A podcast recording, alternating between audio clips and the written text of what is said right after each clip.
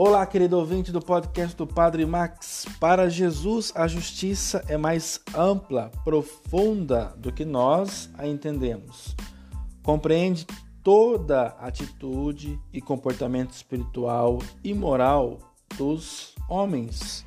É, sobretudo, fraternidade.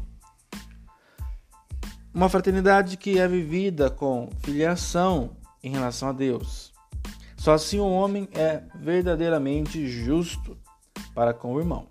Não basta não matar, irar-se, odiar, insultar é gravemente condenável.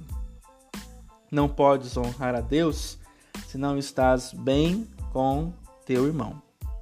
O verdadeiro culto de Deus é dares o primeiro passo para te reconciliar com teu irmão ainda que sejas tu o ofendido.